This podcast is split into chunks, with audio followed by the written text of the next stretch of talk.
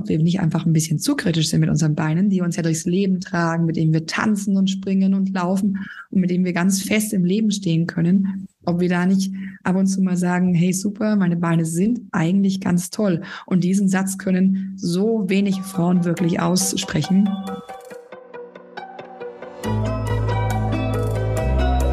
Forever Young, der Gesundheitspodcast vom Lanzerhof. Von und mit Nils Behrens. Das ist heute ein Podcast für Frauen. Denn bis heute wird in der medizinischen Lehre und in der Wissenschaft immer ein männlicher Prototyp als Grundlage verwendet. Therapieempfehlungen werden dann einfach an Größe und Gewicht kleiner gemacht, wenn es um Frauen geht. Die Unterschiede sind aber so groß, wenn es um Symptome, Verläufe von Krankheiten oder gar die Erkrankungen selbst geht. So sind gerade die Beine mit all ihren Gefäßen ein wichtiges Thema in der Frauengesundheit. Krampfadern, Thrombose, Besenreißer oder kalte Füße sind überwiegend Frauenthemen.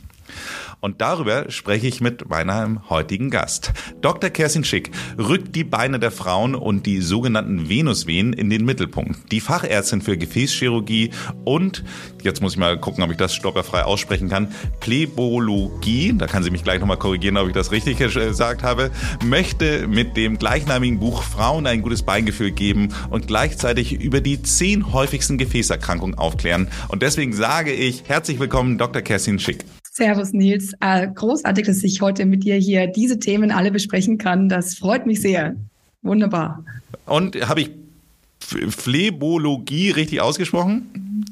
Phlebologie klingt genau wie es sein sollte. Interessanterweise ist ja die Phlebologie die Heilkunde für die Venen und alles, ähm, alle denken immer, die Venerologie sei es für die Venen. Und weißt du, was die Venerologie ist? Nein die Lehre der Geschlechtskrankheiten. Das heißt, ähm, vielleicht doch besser sich den Namen Phlebologie ein, einprägen, wenn du sagst, du gehst zum Mineralogen, könnte das kritisch sein. Okay, okay. Also ich stelle mir gerade vor, dass ich mit meinen Krampfadern dann irgendwie beim Geschlechtsarzt lande. Das ist auf jeden Fall schon mal, also ich glaube, spätestens jetzt haben alle unsere HörerInnen schon mal was mitgenommen, um vielleicht den ein oder peinlichen, peinlichen Fauxpas aus dem Weg zu gehen. das finde ich sehr gut.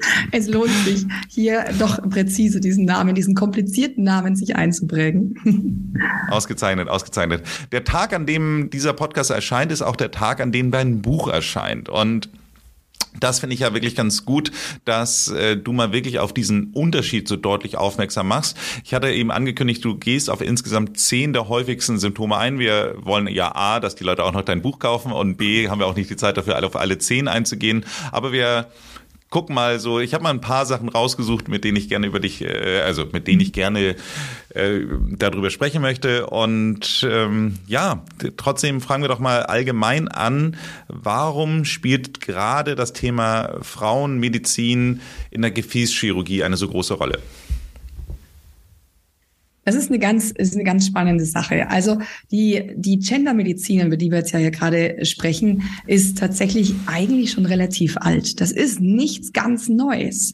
Der Begriff der Gendermedizin, den gibt es prinzipiell schon seit 30 Jahren.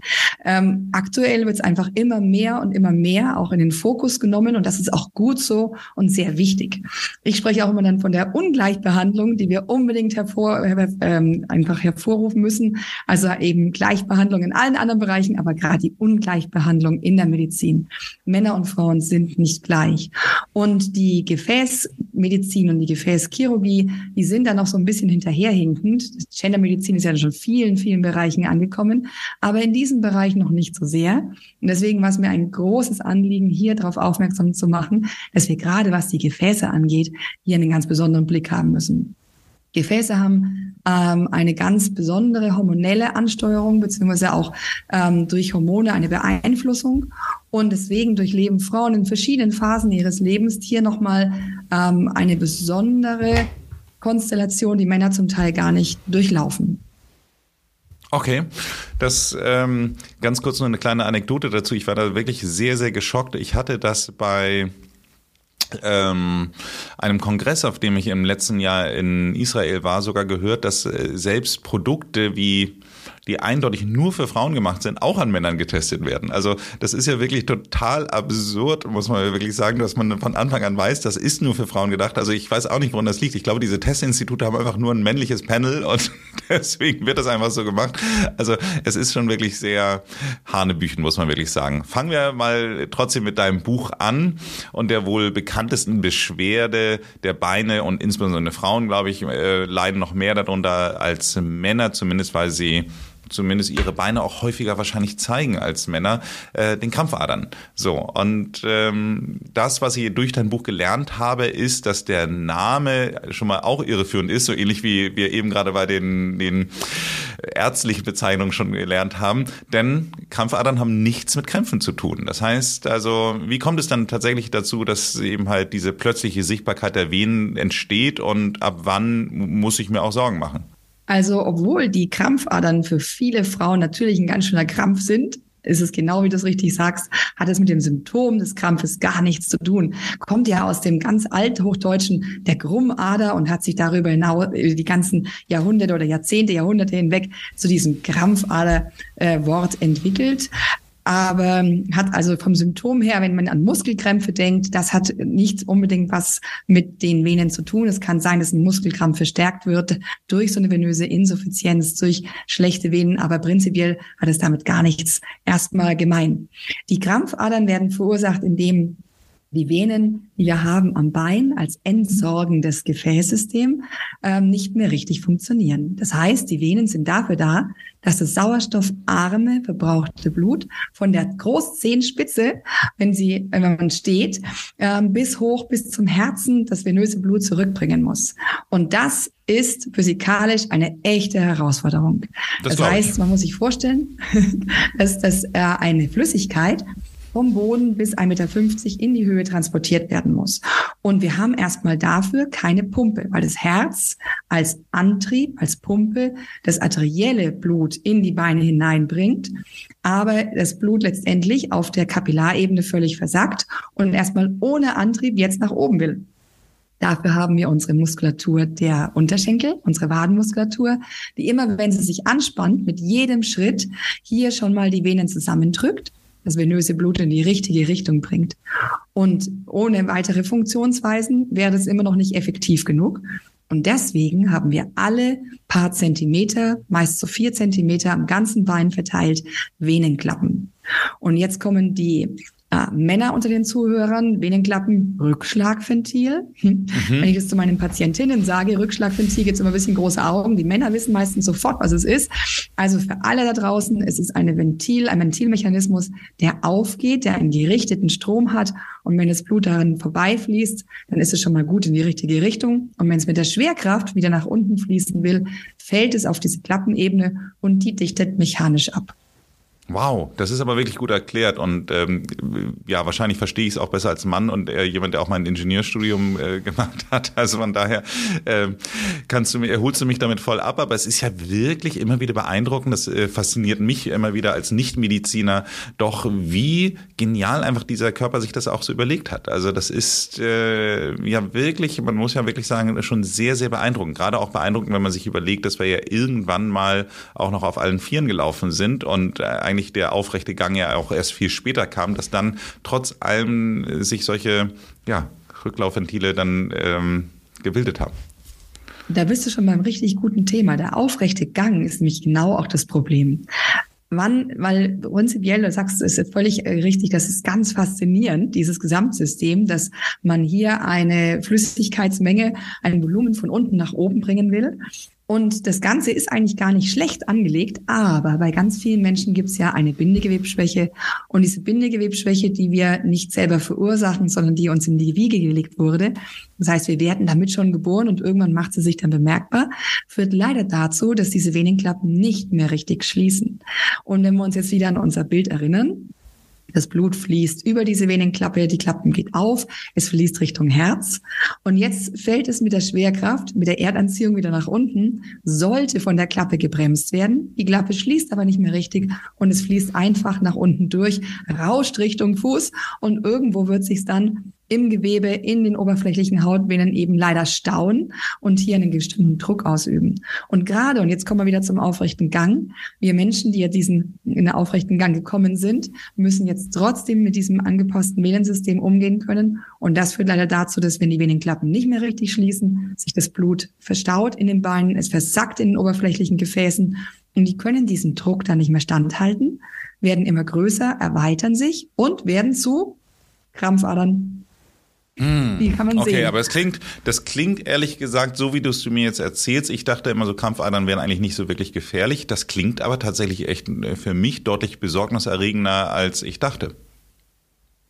Also eine Sache ist mir immer ganz wichtig, dass ich den Patientinnen und Patienten, die mit der Diagnose dann von mir, oder die Diagnose hören von mir, sie haben jetzt ein Krampfaderleiden, als allererstes mal sage, tief durchatmen, das ist nicht dramatisch. Es klingt tatsächlich, so wie du sagst, erstmal besorgniserregend. Es ist auch medizinisch relevant. Also, obwohl ganz viele Patientinnen, vor allen Dingen aber auch Patienten wegen einem optischen Veränderungen kommen, ist die Optik erstmal zurückgestellt. Das heißt, wir haben hier schon eine ganz klare medizinische Relevanz, die dadurch ähm, schon hervorgerufen wird.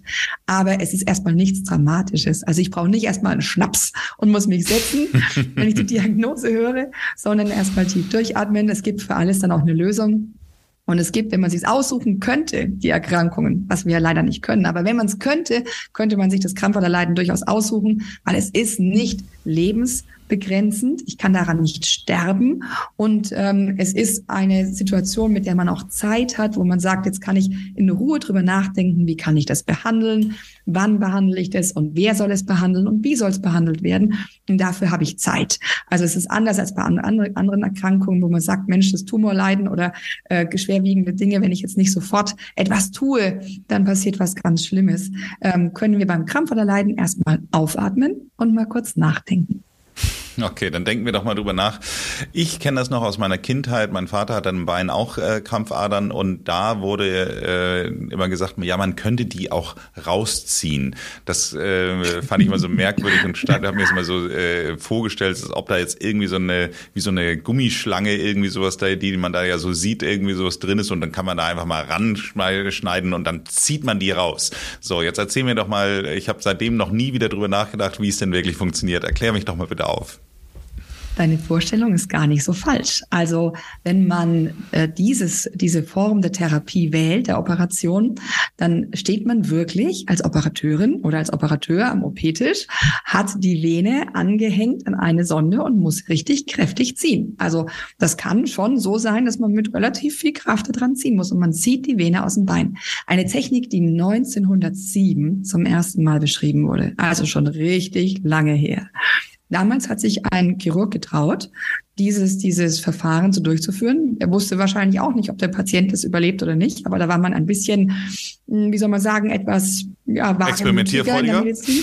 experimentierfreudiger, ganz genau. Der Patient hat es zum Glück überlebt und man hat gesehen, dass es sinnvoll, dass diese Vene, die nicht mehr funktioniert, hat man ja auch keinen Ultraschall gehabt, man wusste all die Dinge noch nicht, aber man hat es trotzdem in diese Richtung richtig gedacht. Der Ansatz war der korrekte. Und ähm, zu sagen, dass äh, wir die Vene jetzt entfernen müssen, die nicht mehr funktioniert, war genau das Richtige. Dazu muss man sie natürlich an einer bestimmten Stelle unterbinden. Sonst kann ich sie nicht rausziehen. Ich kann nicht das Ganze alles daran ziehen und abreißen, sondern man muss sie natürlich chirurgisch absetzen. Und dann wird sie mit der Sonne sondiert und dann muss man tatsächlich richtig kräftig ziehen. Man sollte also schon ein bisschen bisschen Kraft haben als Chirurg oder Chirurgin. Jetzt ist, meine, jetzt ist meine Hoffnung ja, dass sich seit 1907 vielleicht noch die eine oder andere Methode dann irgendwie ergeben hat. Ähm, ist die Hoffnung begründet? Stimmt. Wir sind nicht mehr 1907. Das ist auch gut so. Wir haben seit Ende der 90er Jahre sehr viel modernere Verfahren. Das ist auch schon wieder ein Vierteljahrhundert. Ich finde es immer ganz lustig, wenn man dann immer von modernen Verfahren spricht, ähm, weil ein Vierteljahrhundert ist ja auch eine Zeit, die schon relativ lange ins äh, überdauert. Aber diese Verfahren sind äh, in dem unterschiedlichen Punkt, dass die Vene nicht mehr rausgezogen wird, sondern sie bleibt da, wo sie ist, im Bein, im Gewebe. Sie wird punktiert durch die Haut. Das heißt, man, man piekst durch die Haut hindurch, wie wenn man mal Blut abnehmen will oder muss. Dann kann man über diesen kleinen Zugangsweg, der wirklich nur so zwei Millimeter groß ist, einen Katheter in die Vene einlegen. Der gleitet dann mit dem, mit der äh, Vene entlang, das Bein entlang, in dem Abschnitt, den wir behandeln müssen. Und dieser Katheter kann dann an der Spitze vorne Hitze abgeben. Die Hitze wird hergestellt durch Laserenergie oder Radiofrequenz. Kann man beides anwenden und führt dazu, dass die gesamte Vene äh, zusammengezogen wird, weil sie thermisch geschädigt wird. Und diese verschlossene Vene, man zieht den Katheter langsam zurück und sie ist komplett verschlossen und der Körper baut sie nach und nach langsam um und letztendlich ist sie nach einem Jahr spätestens, eher schneller, eher nach einem halben, aber das ist sehr, sehr unterschiedlich, genauso weg, wie wenn ich sie rausgezogen hätte. Und wie man sich vorstellen kann, ist es nur deutlich angenehmer für den Patienten, es ist deutlich schonender. Das Trauma insgesamt ist etwas geringer, der Schmerz ist geringer. Ich bin sofort wieder fit, kann am nächsten Tag wieder meinen Sport nachgehen, etc. Also das, die Rekonvaleszenzzeit, wie man so schön sagt in der Medizin, also die Zeit, bis ich wieder vollständig meinen ganzen Gewohnheiten nachgehen kann, die ist ganz schnell. Ja, ist ganz interessant. Wir sitzen ja in einem Haus in Hamburg mit dem Dermatologikum und die machen dieses Verfahren auch und die sind ja eigentlich nur für Privatpatienten. Aber genau das, was du erzählst, weil die dieses Verfahren eben halt äh, eine so deutlich niedrigere Ausfallzeit hat, führt es eben halt dazu, dass die gesetzlichen Krankenkassen diese Privatleistung eben halt tatsächlich bezahlen, weil eben halt weniger Ausfall. Also ganz, ganz interessant, das ähm, deckt sich sozusagen. Wollen wir mal die Krampfadern verlassen und ach so, warte, aber eine Frage hätte ich doch, doch noch. Ähm, kann ich auch nichts machen? Also dann lebe ich einfach mit den Krampfadern und sag, sieht, sieht suboptimal aus, aber ähm, ich lasse das einfach mal so. Also ist, man muss davon ausgehen oder man, man muss wissen, dass man hier schon eine Situation hat, die so wie sie ist nicht sein sollte. Dass also das Bein wirklich jeden Tag mit so einem bestehenden Krampfaderleiden belastet wird, zu, zusätzlich belastet wird zu all den anderen Belastungen, die wir eh haben, kommt dieser venöse Strom ins Bein hinein. Und das ist über die Dauer hinweg nicht gesund. Das macht jetzt mal bei einer relativ kurzen Zeit keine große, keine große Belastung. Aber wenn wir von Jahren oder sogar Jahrzehnten sprechen, dann muss man davon ausgehen, dass die, dass das Gewebe und die Haut am Bein das nicht gut verkraften, nicht über die Zeit hinweg. Die verändert sich. Die Haut verändert sich, das Gewebe verändert sich. Es wird von der Struktur her anders. Und es kann dann auch mal, wenn ich jetzt angenommen, du hättest es und würdest jetzt sagen, ich mache jetzt gar nichts und du wirst was ich dir sehr wünsche, 95 Jahre alt, dann wird sich dein Bein mit 95 stark verändert haben. Das wird nicht so ausschauen wie heute. Und dann ist es dann meistens noch zu spät, um noch zu handeln und das ist schlecht. Und auf der anderen Seite birgt natürlich, und das ist das Zweite, nicht nur, dass die Haut sich verändert bis hin zu einem offenen Bein, sondern auch die bestehenden Krampfadern haben leider ein erhöhtes Risiko für eine oberflächliche Venenthrombose. Und das kann einem immer wieder zwischendurch passieren, was sehr unangenehm ist und was auch unbedingt behandelt werden muss. Und insofern muss man ganz klar sagen, ist, man kann zwar warten, aber sinnvoll ist es nicht. Es ist sinnvoller, man geht es mal irgendwann an. Du hast mir aber jetzt direkt das Stichwort für meinen nächsten Punkt, den ich mir rausgesucht habe, auf den Zettel gegeben, nämlich das Thema Thrombose. Und bei dem Thema Thrombose muss ich ja wirklich sagen, das ist so eine der, äh, ja, äh, für mich äh, wirklich demütigendsten Momente meines Lebens. Das war mein erster Langstreckenflug damals in die Karibik. Ich hatte da ein Praktikum für eine Brauerei, der Traum eines jeden Mannes äh, oder Junges. Äh, und, ähm, da haben dann auch, hieß es dann so, oh, Langstreckenflug, oh Gott, oh Gott, da könntest du Thrombose bekommen. Ich war natürlich Holzklasse und, und äh, deswegen habe ich dann von meiner Mutter solche, äh, die waren auch noch so weiß Kompressionsstrümpfe oder Thrombosestrümpfe bekommen, die auch noch bis über die Oberschenkel gingen. Und alleine diese Dinge anzuziehen, also es war wirklich Sehr für sexy. mich, äh, ja, ja, total. Also ich sah aus wie so ein, wie so ein Balletttänzer, ehrlich gesagt, so. Und man muss ehrlich sagen, so mit 18, 19 möchtest du nicht äh, aussehen wie ein Balletttänzer mit unrasierten Beinen. Also ähm, fürchterlich, fürchterlicher Anblick. Aber nichtsdestotrotz, es war alles dem Ziel geschuldet, damit ich keine Thrombose bekomme. So, jetzt sind wir aber ja nicht bei mir, sondern bei den Frauenbeinen. Und deswegen frage ich Nummer eins, äh, wie entsteht denn eigentlich die Thrombose? Ähm, entsteht die nur bei Langstreckenflügen oder, oder äh, was passiert da? Du hast ja eben schon gesagt, von Krampfadern kann es auch kommen. Klär uns mal auf, bitte. Ich muss jetzt erst mal kurz fragen, hast du dich von diesem Trauma eigentlich auch richtig erholt? Na, scheinbar nicht, sonst müsste ich jetzt nicht mehr drüber reden. ähm, ja, ich kann mir das bildlich übrigens gut vorstellen. Ähm, aber nichtsdestotrotz, also die Thrombose kann tatsächlich durch genau so einen Langstreckenflug verursacht werden. Der Langstreckenflug zählt zu den Risiken für eine Thromboseentstehung. Und zwar nicht wegen der Höhe, in der wir uns befinden, sondern weil wir so lange eingequetscht in so einer Sitzposition äh, uns aufhalten müssen. Das heißt, eine der Risiken für die Thromboseentstehung ist der verlangsamte Blutfluss. In der Medizin nennen wir das Stase. Und diese Stase, also dieser langsame, verzögerte Blutfluss kann immer dann entstehen, wenn ein Mensch immobilisiert ist, also sich nicht so viel bewegen kann wie sonst. Ein Beispiel, Langstreckenflug. Ansonsten auch, wenn ich im Bett liege und die ganze Zeit liegen muss. Ähm, stell dir eine schwangere Patientin vor, die während ihrer Schwangerschaft auch mal Blutungen erleidet. Und dann sagt der Gynäkologe, okay, damit jetzt hier nichts passiert, müssen Sie die ganze Zeit liegen bis zum Entbindungstermin. Dann liegt die Patientin und auch da haben wir natürlich ein ganz großes Risiko, dass so eine Thrombose eintreten kann. Oder auch, stellen wir uns vor, jemand hat eine, einen Knochenbruch, bekommt einen Gips und aus irgendeinem blöden Grund denkt niemand dran, dass er eine Thromboseprophylaxe braucht. Das sind so Heparinspritzen, die man sich geben kann, damit keine Thrombose eintritt. Und auch der hat genau das Gleiche, nämlich eine Immobilisation und auch da ist ein großes Risiko für eine Thrombose. Ansonsten kann, gibt es noch zwei weitere Risiken, dass eine Thrombose ähm, eintreten kann. Das hat schon mal vor, ich glaube, 200 Jahren ähm, ein Professor Virchow damals beschrieben. Es sind drei, also einmal die Immobilisation, der langsame Blutfluss, die Stase. Dann kann eine Gerinnungsstörung zum Beispiel vorliegen. Das heißt, das Blut ist schon verändert und neigt sehr viel mehr dazu zu gerinnen. Das ist meistens angeboren. Oder aber auch Verletzungen der Gefäßwand. Wenn schon mal zum Beispiel eine Thrombose vorlag, dann hat man leider auch ein sehr hohes Risiko, wieder eine Thrombose zu bekommen. Okay, oder ich als aufmerksamer Leser deines Buches wage, es gibt noch einen Risikofaktor 4, nämlich, dass man eine Frau ist, weil äh, Frauen deutlich häufiger davon betroffen sind als Männer. Ähm, und da in manchen Lebensphasen sogar noch verstärkt. Welche Lebensphasen sind das denn?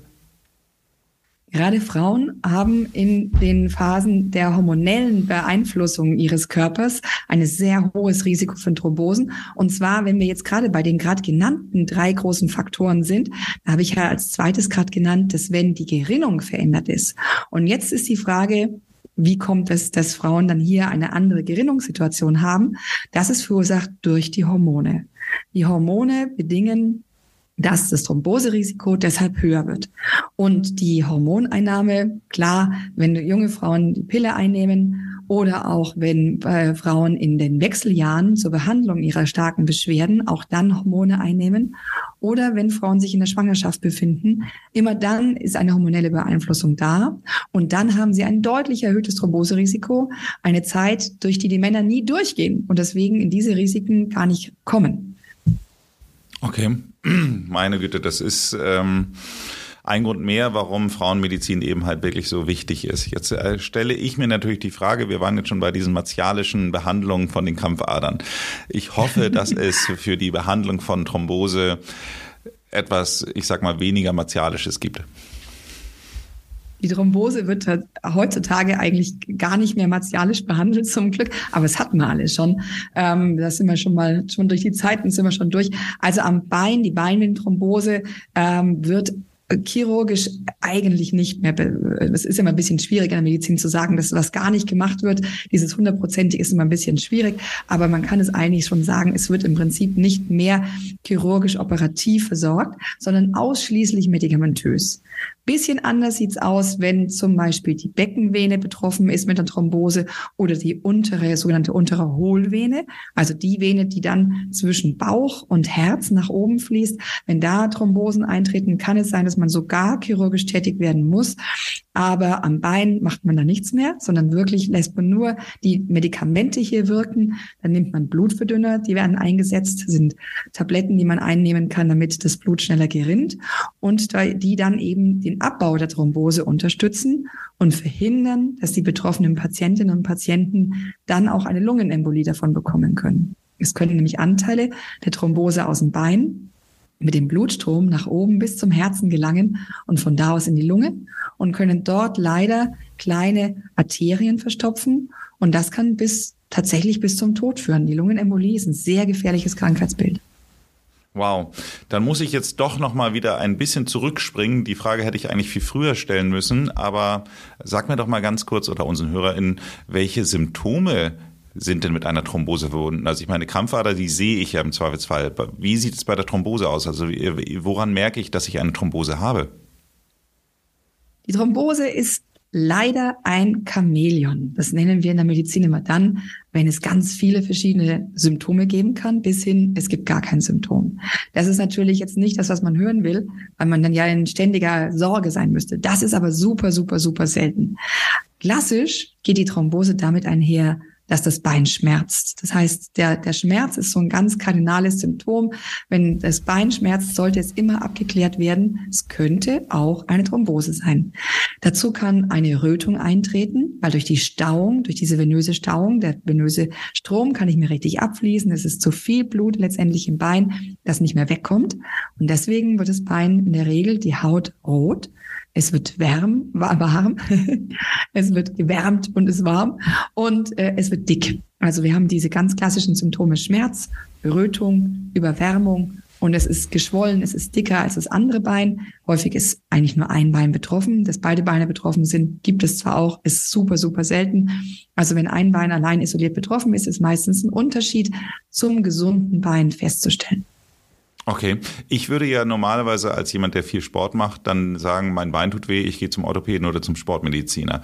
Ähm, wie hoch ist dann die Wahrscheinlichkeit der Fehldiagnose? Nein, die Frage ziehe ich zurück. Aber trotz allem, äh, ich bin da ja, ich, ich, bin da ja, ich, ich bin da ja tatsächlich dann erstmal völlig falsch. So, jetzt ist äh, die Frage: äh, Hast du das häufig, dass dass du Patientinnen ganz, hast, die erst beim Orthopäden waren?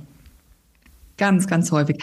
Also ich glaube, die Orthopäden sind mit die Fachrichtung, mit denen ich am meisten kommuniziere, also mit vielen anderen auch, aber die Orthopäden sind wirklich ganz äh, hoch in meiner, in meiner Rangliste der Kommunikation äh, in, der, in der Patientenbetreuung weil ganz viele Patienten, genau wie du sagst, äh, gehen erst zum Orthopäden, weil sie sich denken, es könnte was mit dem Gelenk und Muskel zu tun haben. Und gleichzeitig kommen ganz viele Patientinnen und Patienten zu uns mit der Frage, das könnte ja von den Gefäßen kommen. Und dann ist es aber das, das Kniegelenk, klassischerweise zum Beispiel eine Zyste im Kniegelenk, die sogenannte Baker-Zyste, ist eine der Haupt äh, wir nennen es immer so schön die Differentialdiagnosen in der Medizin, also eine alternative Möglichkeit, was kann diese Beschwerden ausgelöst haben. Und die Baker-Zyste zum Beispiel, Kniegelenk, ist ganz typisch, dass es ähnliche Beschwerden bereitet wie die Thrombose. Man kann es auf den ersten Blick weder als Patient noch eigentlich als Ärztin oder Arzt, man kann es gar nicht wirklich differenzieren von außen. Man muss sich es wirklich anschauen mit dem Ultraschall und erst dann kann ich sicher sagen, was es ist. Deswegen grundsätzlich ist immer nicht verkehrt, zu einem von beiden Ärzten zu gehen und darauf zu hoffen, dass dann ähm, dann die Weiterleitung zu dem richtigen Arzt schon noch erfolgt. Aber zeitnah, also wenn so ein unklarer Beinschmerz eintritt, dann gehört es tatsächlich relativ schnell mal vorgestellt und abgeklärt. Okay, ausgezeichnet. Ich habe eine letzte Frage, aber auch nur, weil sie ich, äh, mich interessierte aus, aus reiner Neugier. Du hast gesagt, es gibt drei Ursachen für Thrombosen. Ist es wichtig, bevor die medikamentöse Behandlung da ist, zu wissen, welche Ursache es ist oder hilft das Medikament gegen alle dreien? Also das Medikament wird immer eingesetzt. Also es ist nicht ein Medikament, sondern wir sprechen von der Gruppe der Blutverdünner. Da gibt es das ganz alte Medikament, das bestimmt ganz viele jetzt kennen und äh, schon mal gehört haben, das Marcomar, das seit 60 Jahren ja in der Anwendung ist. Und dann haben wir ein bisschen neuere Medikamente, die eine ganze Gruppe, vier verschiedene Gru äh, Medikamente aus einer Gruppe, ein bisschen anders ansetzen bei der Gerinnung. Gerinnungskaskade ist ja so kompliziert, da braucht man ein eigenes Hochschulstudium, um das zu verstehen. Ich tue mich da auch immer. Aber auf jeden Fall, die setzen nur anders an. Und wir machen auch eine Verdünnung des Blutes. Das ist ein bisschen irreführender Begriff, aber sie ähm, machen, verhindern die Gerinnung letztendlich. Und ähm, diese, diese Medikamente werden immer eingesetzt, ganz egal, warum die Thrombose eingetreten ist. Also auch nach einer OP zum Beispiel hat man ein ganz hohes Risiko, eine Thrombose zu erleiden. In der Regel bekommt man deswegen auch immer nach jeder OP eine Thromboseprophylaxe in Form der gerade schon angesprochenen Heparinspritzen. Wenn ich dann eine Thrombose bekommen habe, dann ist relativ klar, warum. Ja, wenn, dann weiß ich warum. Oder wenn ich einen Langstreckenflug hatte oder mein Bein im Gips ist oder ich bin schwanger und habe eine Thrombose. Aber es gibt es ganz genauso, dass die Thrombose aus völlig heiterem Himmel eintritt. Einfach so. Aus einem ganz gesunden, normalen Alltag, auch mit Bewegung, kann das passieren. Und die Therapie, was du gerade meintest, die ist immer die gleiche. Die setzt immer erstmal an Blutverdünnung und Kompressionstherapie für das betroffene Bein. Okay, ausgezeichnet. Ich würde mal zum nächsten Punkt gehen und der wird jetzt irgendwie vom Titel her erstmal sehr unmedizinisch, nämlich kalte Füße. Das kennen fast alle Frauen. Aber es gibt nicht wenig Frauen, bei denen diese zu einer richtigen Belastung werden. Das heißt also durch Schmerzen, aber auch durch Ängste vor den Folgen bis hin zur Angst vorm Abfrieren der Zehen, sage ich mal. Ähm, ab wann wird es denn tatsächlich ein Krankheitsbild? Der Leidensdruck und die eingeschränkte Lebensqualität ist auch mit kalten Füßen sehr hoch. Du hast völlig recht. Also äh, natürlich ist das jetzt zuallererst mal kalte Füße kein Thema, das du sonst in dem medizinischen Buch unbedingt sofort finden würdest, weil das für die meisten Mediziner erstmal was ist, wo man sagt, ja, es ist halt äh, ja ein bisschen äh, Gefühlsstörung und so, ja, es geht im Grundrauschen unter. Tatsächlich habe ich ganz viele Frauen, die mit kalten Füßen in meine Sprechstunde kommen, weil sie die gerade angesprochenen Ängste haben, weil sie Sorge haben, dass nach den kalten Füßen als nächstes das Abstellen Sterben wirklich sogar von Zehen oder Ähnlichem kommt und gar nicht wissen, muss ich was tun, wie ernst zu nehmen, wie dramatisch ist die Situation und weil auch einfach der Leidensdruck sehr hoch ist. Und der ist dann nicht nur bei den Männern, die dauernd die kalten Füße von ihren Frauen unter die Bettdecke gesteckt bekommen, sondern die Frauen selber haben tatsächlich schon relativ hohen Leidensdruck. Das kann bis hin, dass es wirklich unangenehm, auch schmerzhaft ist und man auch seinen Alltag danach schon ausrichtet, vielleicht bestimmte Sportarten gar nicht mehr macht, Skifahren nicht geht oder Skitouren nicht geht, weil man einfach Sorge hat, das wird wieder ganz unangenehm, das tut furchtbar weh. Und äh, dementsprechend war es mir schon auch wichtig, dieses Thema auch mal anzusprechen, aufzugreifen und hier auch äh, Hilfestellung und zu sagen, das gibt es, es haben ganz viele Frauen, du bist nicht alleine. Und es gibt begrenzt auch Möglichkeiten, dem auch entgegenzutreten. Ich kenne das noch tatsächlich aus der Zeit, als ich mit meinen Eltern noch Ski gelaufen bin, dass die auch, äh, ich glaube, meine Mutter hatte da irgendwie sowas, äh, so Sohlen drin, die man mit heizen konnte, dann irgendwie sowas, weil es eben halt auch tatsächlich ein Thema war. Und ich habe mir auch mal für so längere Radtouren habe ich mir auch mal solche Pads, solche Wärmepads gekauft. Also auch ich äh, kenne das vom Radfahren, dass man, dass man dann auch tatsächlich irgendwann die Füße kalt werden. Wir haben aber in dem Buch oder, oder du hast in dem Buch ja auch darüber geschrieben, dass Stress auch was mit kalten Füßen zu tun haben kann. Das stimmt. Ich wollte noch mal ganz kurz zu dem, was du gerade angesprochen hast, die Wärmepads. Das ist ganz wichtig. Das wollte ich noch mal ganz kurz aufgreifen, weil eines der zentralen Punkte ist Wärme, Wärme, Wärme. Also das darf man nicht unterschätzen. Wichtig, wichtig, wichtig. Wärme immer auf die Beine und auf die Füße. Und man muss sich das auch einfach gönnen und man muss auch die Umwelt da rechts liegen lassen und oder rechts oder links liegen lassen, egal. Auf jeden Fall nicht, nicht unbedingt zu Wort kommen lassen und einfach sagen, ich brauche die Wärme, auch wenn es irgendwie alle anderen vielleicht nicht nachvollziehen können. Meine Füße sind kalt. Und man kann sich hier und in verschiedensten Stellen des Lebens immer wieder mit Wärme hier Gutes tun. Und ein Beispiel zum Beispiel sind diese Wärmesohlen oder wirklich die Socken auf die Heizung und dann anziehen und darauf achten, dass man wirklich keine Kälte und immer nur Wärme hat. Stress ist ein ganz interessanter Aspekt, den du gerade ansprichst. Wir haben in unserem Körper ein autonomes Nervensystem. Das heißt, wir haben ein Nervensystem, das wir willentlich beeinflussen können. Zum Beispiel, um eine Hand zu heben oder um jetzt zu reden. Das ist mein freier Wille, das ist mein Nervensystem, das ich selber steuern kann. Und dann haben wir ein Nervensystem, das können wir nicht steuern, selber, nicht, nicht direkt, sondern nur indirekt. Dieses Nervensystem hat einen Stressbereich und einen, einen Nervensystemanteil, der für die Ruhe zuständig ist. Vielleicht haben Sie es die einigen anderen schon mal gehört. Das nennt man Sympathikus und Parasympathikus. Der Sympathikus ist unser Stressnerv und der Parasympathikus ist für alles zuständig, was wir in Ruhe tun. Also in Ruhe haben wir unsere Verdauung, in Ruhe haben wir unsere Sexualität, all diese Dinge, ist alles in Ruhe. Und wenn wir unseren Stressnerv aktiviert haben, dann haben wir das in der Regel in einer Gefahrensituation. Ähm, ich habe das Beispiel genannt mit dem Bären. Das heißt, ich äh, komme im Wald und da steht ein Bär hinter der Ecke und ich muss jetzt ganz, ganz, ganz schnell alles so aktivieren, dass ich diese Situation überleben kann. Und das macht unser Sympathikus. Heutzutage äh, haben wir dieses Risiko, dass der Bär um der nächsten Ende der nächsten Ecke steht, relativ selten, außer du fliegst jetzt nach Alaska, dann vielleicht was übrigens auch schön wäre, aber da haben wir natürlich die Gefahr wie das Bären. Also jetzt hier, wenn ich morgen rausgehe, habe ich keinen Bären weit und breit und bin trotzdem in der Aktivierung meines sympathischen Nervensystems, weil wir alle, vor allen Dingen natürlich auch die Frauen, relativ stark in so einem Stresslevel leben. Ähm, wir organisieren und telefonieren und kommunizieren und essen und machen und tun alles zur gleichen Zeit. Und unser Sympathikus ist richtig gut drauf, der ist total aktiviert und der Parasympathikus, der kann, kommt gar nicht dazu, hier irgendwie ein bisschen gegenzusteuern. Okay, das ist der Vagusnerv dann, von dem du auch sprichst, ne? Ganz genau, der Vagusnerv.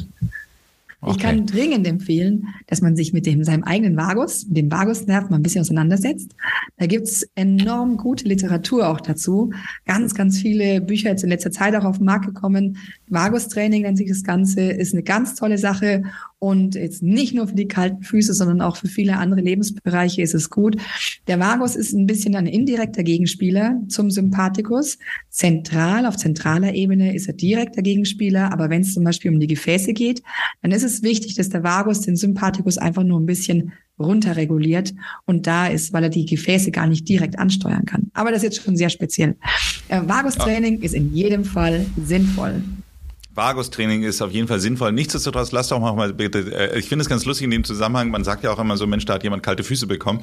Das heißt also, dass die Verbindung von Stress und kalten Füßen tatsächlich da ist. Aber nichtsdestotrotz, lass doch mal darüber reden, wie können wir denn jetzt unseren HörerInnen helfen mit ihren kalten Füßen? Wenn wir aufs Vagus-Training speziell wollen, ist es ähm, zum Beispiel. Nee, nee, Entschuldigung, Entschuldigung. Generell, so, äh, generell, also du hattest ja zwar gesagt, Wärme ist einer der entscheidenden Faktoren. Du sagtest, Stress ähm, reduzieren ist auch einer der Faktoren. Gibt es noch irgendwas, wo man sagen kann, okay, damit ähm, reduzieren wir die kalten Füße? Es gehört auf jeden Fall als allererstes eine Abklärung her, weil es ganz wichtig ist, dass wir einmal schauen, was ist wirklich mit dem Gefäßsystem los. Insofern gehört dieses Krankheitsbild auch ganz bewusst in die medizinische Behandlung, zum Beispiel meiner Praxis, in der gefäßmedizinische Behandlung, weil man wirklich die Gefäße sich einmal anschauen muss. Und es gibt eine ganze Reihe an weiterer Erkrankungen, die auch da sein können, die unter anderem auch kalte Füße, also das Engstellen der Gefäße in der Peripherie verstärken. Also Stoffwechselerkrankungen und die, die sollten einfach einmal abgeklärt werden. Die gehören eventuell auch in die Hand eines Internisten, eines Angiologen und deswegen sollte man einmal schauen. Gefäßerweiternde Medikamente sind dann immer eine Frage, wie ernst zu nehmen die ganze Situation ist, ob auch weitere gehende Grunderkrankungen da sind, die wir wirklich so behandeln müssen. Äh, in aller Regel sind Medikamente hier keine Therapieoption, die für viele Frauen zum Einsatz kommen, nur ganz kleiner Gruppe von Betroffenen wirklich vorbehalten ist. Man kann versuchen, mit der Ernährung ein bisschen was zu tun und hier auch den inneren Motor anzuregen, also die innere Wärme auch hier zu transportieren. Bewegung ist ganz wichtig, auch alles mit Bewegung der Füße. Man kann ein bisschen Fußgymnastik in seinen Alltag einbauen. Mal ein Beispiel. Man kann versuchen, ähm, kleine Gegenstände am Boden mit den Füßen aufzuheben. Nicht mit den Händen, sondern mit den Füßen. Das konnten wir alles mal und auch das kann man so ein bisschen trainieren, um seine Füße in Bewegung zu halten. Das richtige Schuhwerk ist ganz wichtig. Ähm, Stichwort hier sind zum Beispiel zu enge Schuhe. Wenn ich viel zu enge Schuhe anhab, kann ich keine Isolationsschicht, einer warmen, warmen, wärmenden Luftisolationsschicht zu meinem umgebenden Schuh aufbauen.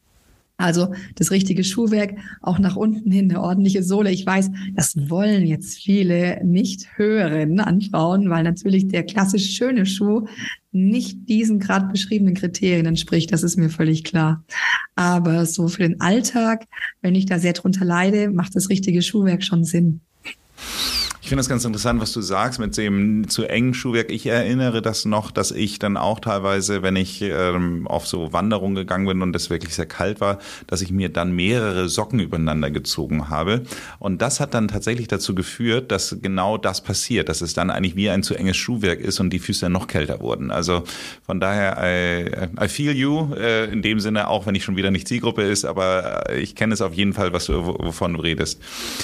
Du hast den, insgesamt. Den Fehler habe ich mal gemacht, als ich auf dem Kilimanjaro hochgelaufen bin. Hätte ich genau das Gleiche auch gemacht. Viel zu viel äh, Socken übereinander in den Schuh, ganz kalte Füße. Hatte auch die, die Sorge, meine Zehen könnten abfrieren. Sind zum Glück nicht. Sind heute Sehr noch gut. Dran. Bist du oben angekommen? Bin oben angekommen, ganz klar. Sehr schön, sehr schön. Ich war 2013 da. Wann warst du da? Ich war 2005. Ich muss mal kurz nachdenken. Aber 2005 ist schon ein bisschen her.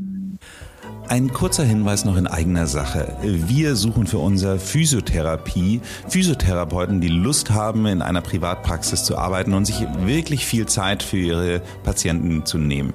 Das Team um Birte Germann ist einfach eine fantastische Gruppe von Menschen, wo es absolut Spaß macht zu arbeiten. Weitere Details dazu findet ihr unter www.lanzehof.com slash karriere. Alle Informationen zu den Jobs und auch darüber hinaus.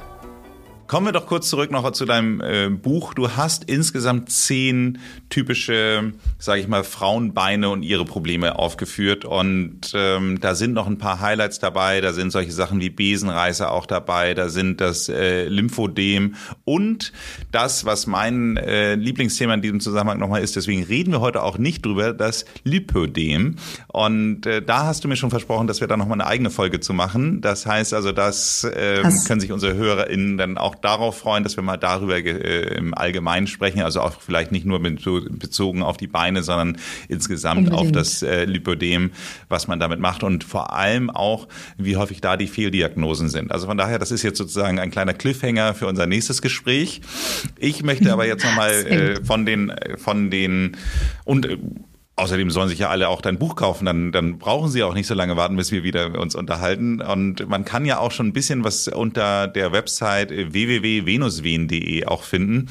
Nichtsdestotrotz, ich möchte hier nochmal an dieser Stelle einmal kurz auf etwas Allgemeineres zurückkommen. Das heißt also, gibt es etwas, was du sagen würdest, dass alle diese Krankheiten und Beschwerden gemein haben? Die, die Krankheiten, die ich beschrieben habe, sind, spielen alle sich an den Beinen ab. Also wir könnten natürlich über das Gefäßsystem im Allgemeinen noch, noch Stunden weiterreden. Also wir haben uns jetzt ja erstmal nur um die Beine beschäftigt, also gekümmert jetzt hier gerade. Und auch mein, ba äh, mein Buch äh, beschäftigt sich tatsächlich nur mit den Beinen.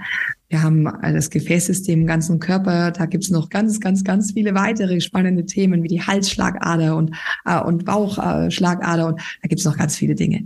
Ähm, mir ist natürlich auch wichtig, dass wir hier die Beine im Fokus haben, weil gerade wir Frauen sind mit unseren Beinen unglaublich kritisch. Und das ist gar nicht immer begründet meistens gar nicht begründet. Wir sind sehr, sehr kritisch, gerade was die Optik angeht, aus eigentlich unerfindlichen Gründen häufig. Wir haben, ich habe ganz hübsche Frauen vor mir sitzen mit tollen Beinen, die sagen, nee, meine Beine sind das Schlimmste an mir. Und das, äh, das ist auch ein Ziel dieses Buches, hier ein bisschen zum Nachdenken zu anzuregen, ob wir nicht einfach ein bisschen zu kritisch sind mit unseren Beinen, die uns ja durchs Leben tragen, mit denen wir tanzen und springen und laufen und mit denen wir ganz fest im Leben stehen können, ob wir da nicht ab und zu mal sagen, hey super, meine Beine sind eigentlich ganz toll. Und diesen Satz können so wenige Frauen wirklich aussprechen laut aussprechen, ich habe tolle Beine und das darf man sich ab und zu immer wieder mal sagen. Ich glaube, die Beine sind richtig gut und das ist auch ein Ziel. Ja, es geht um Beine. Mhm. Das ist ganz toll, dass du es sagst. Ich habe äh, lustigerweise heute äh, schon eine Podcastaufnahme gehabt äh, zu dem Thema Selbstliebe und auch ein, ein Thema, was sich sehr an Frauen eben halt adressiert, weil sie das auch zu wenig zulassen. Insofern finde ich das wunderbar. Nichtsdestotrotz, wir schließen diesen Podcast immer ab mit einem letzten Tipp für unsere HörerInnen und mir ist eine Sache aufgefallen. Alle zehn Diagnosen oder, oder äh, Geschichten, die du in deinem Buch erzählst, haben eine Sache gemeinsam, wo man ein bisschen präventiv etwas machen kann oder aber auch nach der Therapie unbedingt dran arbeiten sollte. Und diese eine Sache, die bitte teil doch nochmal mit unseren HörerInnen. Bewegung, Bewegung, Bewegung. Es ist so wichtig, dass wir in Bewegung bleiben. Unsere Beine brauchen Bewegung, unsere Gefäße brauchen Bewegung. Und das ist das A und O eigentlich, genau wie du es richtig gesagt hast, eigentlich für alle Erkrankungen, die ich da beschrieben habe, ähm, ist die Bewegung das zentrale Schlüsselelement. Da geht es gar nicht darum, dass ich zwingend jetzt zur totalen Obersportskanone werden muss. Es reicht eigentlich schon aus, jeden Tag zu gehen, zu laufen. Also das, was wir klassischerweise mit unseren Schrittzählern alle irgendwie machen und versuchen rauszufinden, wie viel wir wirklich gehen, ähm, das ist schon mal eine ganz, ganz gute Sache. Wirklich in Bewegung sein, einfach nur erstmal laufen. Und natürlich ist Sport trotz allem auch super, wenn ich das in, äh, noch zusätzlich noch machen kann. Aber denkt dran, wirklich bleibt in Bewegung. Das ist das A und O auch für unsere Gefäße. Liebe Kerstin, vielen Dank für das Gespräch und wie gesagt, ich empfehle allen Frauen Kerstins Buch Venus Wehen, erhältlich ab 23.02. Und äh, ja, wie schon angeteasert, wir werden uns wiederhören. Es wird mir eine Freude sein. Äh, großartig, weil das Lipödem ist ein ganz, ganz, ganz wichtiges Thema, wie du es vorhin schon sagtest. Äh, viele Frauen sind betroffen und da gibt es viel dazu zu sagen. Sag mal, wie ist das eigentlich so in deinem Privatleben, wenn du über solche Themen redest? Kommt dann äh, irgendwann an so einem Dinnergespräch dann irgendjemand, der dich zur Seite nimmt und fragt dann so, wie ist das denn eigentlich hier und kannst du dir das mal anschauen?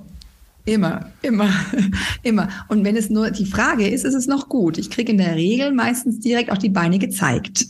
Das ist auch, auch meistens an so einem, ähm, einem Abendessen oder bei irgendeinem Event oder einer Einladung kriege ich immer mindestens ein Bein mal zu sehen.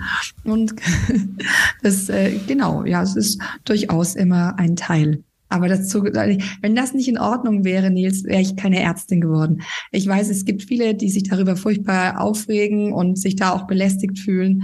Aber das ist ein Teil des Berufs.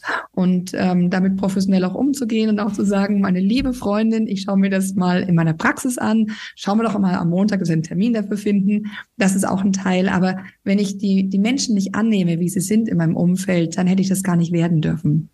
So sehe ich das.